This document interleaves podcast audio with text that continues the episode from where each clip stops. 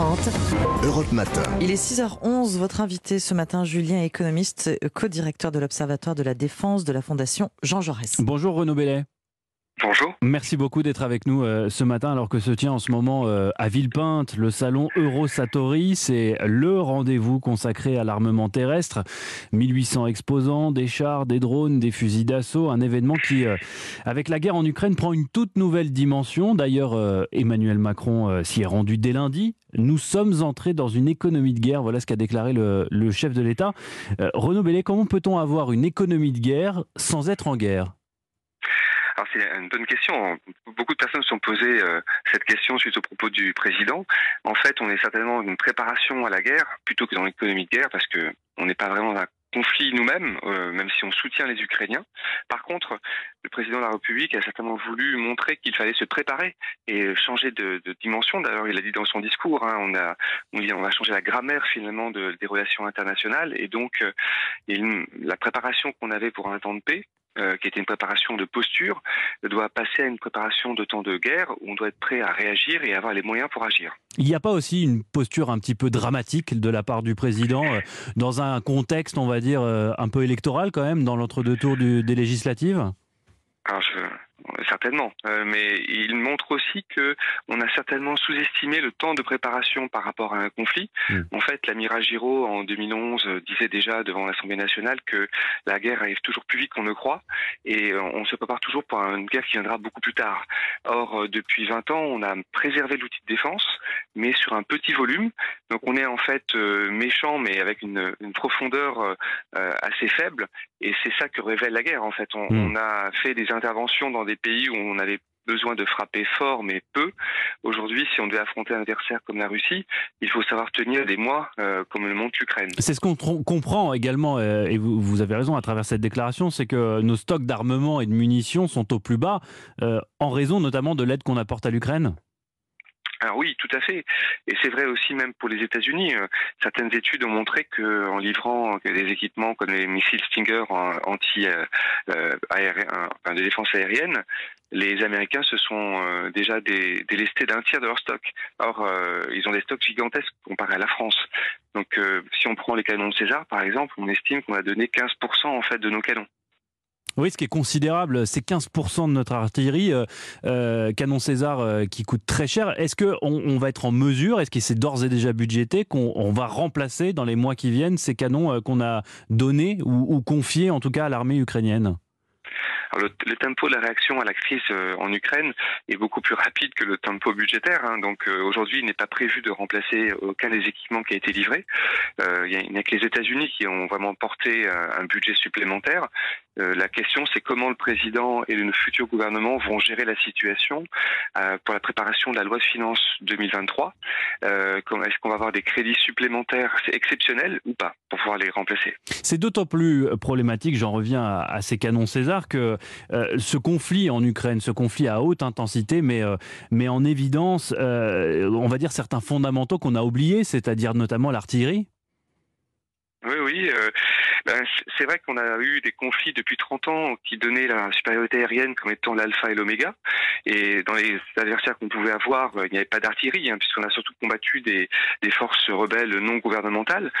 très peu avaient des moyens, sauf en Irak où elles ont pris des, des moyens étatiques comme des chars, notamment euh, livrés par les Américains. Hmm. Mais aujourd'hui, on se rend compte que finalement, euh, pour tenir un théâtre, il faut pouvoir avoir des, euh, des, troupes au sol et de l'artillerie pour pouvoir s'affronter des adversaires qui ont des moyens de ce type. Et notamment, une grande partie des chars russes, même si on a mis en avant des drones rôdeurs hmm. ou d'autres systèmes, des missiles javelin anti-chars, on se rend compte que finalement, c'est l'artillerie qui détruit les chars. Euh, Renaud Bellet, selon le quotidien Le Monde, la direction générale de l'armement envisage de proposer une loi qui euh, permettrait de réquisitionner, selon certaines circonstances, euh, des matériaux ou des entreprises civiles à des fins militaires. on en est vraiment là en fait, on a un, outil industriel de défense qui a été réduit faire la guerre froide, ce qui est vrai aussi dans tous les pays, hein, pratiquement, euh, peut-être à l'exception de la Chine et la Russie. Euh, même aux États-Unis, aujourd'hui, on sait que si on n'augmentait pas la capacité de production, il faudrait à peu près en moyenne 8 ans pour qu'on régénère en fait les forces euh, qui auraient été perdues. Et donc, en France et en Europe, c'est encore plus poussé on a vraiment un outil qui est tout petit. Et donc c'est vrai que cette proposition de loi, c'est un levier, euh, même si ce n'est pas forcément opérationnel à court terme. Hmm. Euh, et c'est plutôt euh, aujourd'hui, on pense plutôt à réquisitionner des stocks de matières premières, par exemple, parce qu'il faut savoir que des équipements de défense sont des équipements complexes qui comprennent des milliers, voire des dizaines de milliers de pièces, et donc il faut pouvoir disposer de l'ensemble des pièces pour fabriquer un équipement. C'est pour ça que lorsqu'on fabrique un, un avion comme le Rafale, il faut entre deux et trois ans pour entre, la fabrication des pièces élémentaires jusqu'à la fabrication finale de l'avion. Hmm. Et donc ici, vous avez des dizaines de milliers de pièces euh, dont chacune est essentielle. Alors je le disais en introduction, euh, le salon euh, Eurosatori, salon de l'armement, est en cours du côté de Villepinte. C'est une aubaine cette période pour les industriels de l'armement. En tout cas, on l'imagine, puisque d'un côté, il faut fournir des armes à l'Ukraine et de l'autre, ça pousse les pays occidentaux à réévaluer le dimensionnement de nos armées? Tout à fait. Euh, en fait, on se rend compte qu'on a gardé des compétences euh, notamment en France, on, sait tout faire entre guillemets, euh, donc c'est vraiment essentiel pour être efficace. Mais en fait, on n'a pas pris le, la mesure du rythme qu'il fallait avoir pour pouvoir faire face à un adversaire rapidement. Et je pense qu'on a peut-être allé, trop bas en fait en termes de taille de, de maintien de compétences. Et, et, donc ici, il y a un problème euh, à la fois de recrutement et de formation des, des, des militaires. Et aujourd'hui, un militaire, c'est un technicien de haut vol. Et puis aussi, bien sûr, comme vous l'avez mmh. évoqué, de fabrication de matériel qui prend du temps et qui nécessite des moyens de production. Qui va réellement profiter de ces crédits euh, en hausse, Renaud Bellet je, je, dis crédit en hausse parce que c'était d'ores et déjà prévu avant la, avant la guerre en Ukraine. Notre budget de la défense doit arriver, euh, je crois, à, à 50 milliards d'euros annuels euh, d'ici 2025. il y a aussi 100 milliards qui viennent d'être mis sur la table par l'Allemagne pour remettre à niveau son armée, et Dieu sait qu'elle en a besoin. qui va profiter de toute cette manne financière? Est-ce que c'est est-ce qu'on c'est les États-Unis? Alors c'est une vraie question. Euh, dans le cas de la France, en fait, euh, euh, on a vraiment programmé depuis en fait 2012 un effort de remontée en puissance, qu'on s'est rendu compte qu'on avait atteint un certain point bas, qu'il fallait vraiment le compenser. Donc on était déjà dans une dynamique positive en France. Et en termes de recrutement de personnel, la planification est bien prévue et une montée en puissance déjà avérée. Mmh. du point de vue industriel, on a aussi une planification long terme. Donc ici, ce sont les industriels français essentiellement. du côté de l'Allemagne, en fait, ils étaient beaucoup plus bas que nous, toute proportion gardée. Et donc, euh, il y a une, force une sorte d'accélération qui fait que, bien sûr, euh, l'industrie allemande n'a pas forcément toutes les capacités pour euh, fournir et ils vont se tourner vers les Américains comme ils ont pu le faire déjà pour une partie de certains équipements. mais, Notamment leurs avions de chasse, les, les fameux F-35. Alors, dans le cas des F-35, c'est aussi compliqué parce qu'en fait, ils doivent emporter des bombes atomiques américaines. Mais ils auraient pu choisir du Rafale. Alors en fait, c'est la difficulté, c'est que ces bombes, une bombe ou un missile, ne se met pas juste sous une aile d'avion. Il faut hmm. pouvoir intégrer qu'un système de commandement d'éjection aussi de, de, de l'aile et de d'envoi de, données aussi pour piloter la, la, bombe ou le missile.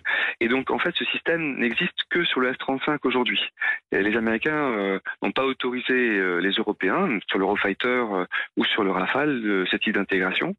Et même sur le F-18 de Boeing, ils n'ont pas donné l'autorisation de le faire. Hmm. Donc les, les Allemands n'avaient pas le choix d'acheter autre chose que du F-35 pour cette mission. Par contre, euh, les Européens peut-être se, se bercent d'illusions sur la capacité des Américains à fournir rapidement parce que par définition, euh, ils vont se fournir d'abord eux et hmm. ils ont des besoins. Hein. Dans le cas des missiles Stinger, euh, ils ont perdu un tiers de leur stock en, en seulement trois mois de, de, de, conflit, ce qui est absolument sidérant. Merci beaucoup Renaud Bellet, co-directeur de l'Observatoire de la défense de la Fondation Jean Jaurès. Merci de nous avoir éclairé ce matin sur toutes ces questions complexes. Excellente journée à vous.